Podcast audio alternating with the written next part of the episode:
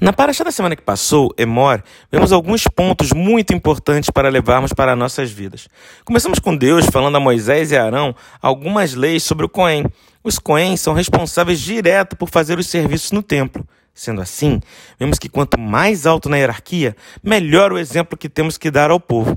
Não basta apenas ser honesto, tem que parecer honesto também e não dar a possibilidade de ninguém falar nada a seu respeito o mesmo podemos levar para nossas vidas.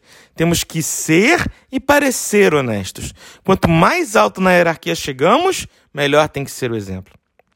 E a hierarquia não é apenas ser chefe em uma empresa ou coen para o judaísmo.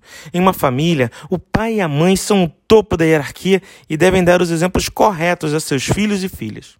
Depois disso, vemos algumas considerações sobre animais que podiam ser aceitos como oferta no templo.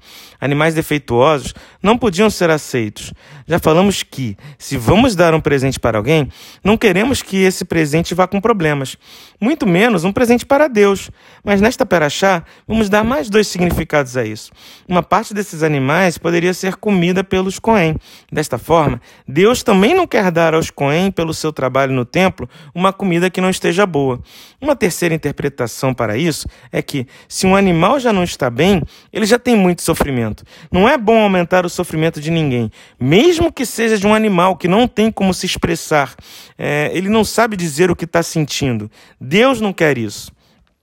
Por fim, vemos Deus falando de várias festas religiosas, como Pessah, Yom Kippur, Oxaná, Sukkot e também dos Shabbats.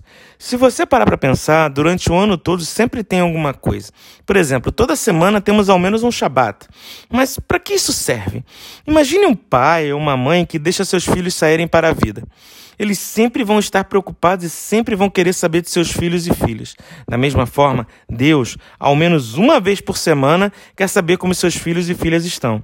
Que possamos sentir a presença de Deus não apenas em ocasiões especiais, mas a cada momento de nossas vidas. Meu nome é Jacques e esta foi mais uma mensagem para você. Shavuot Tov!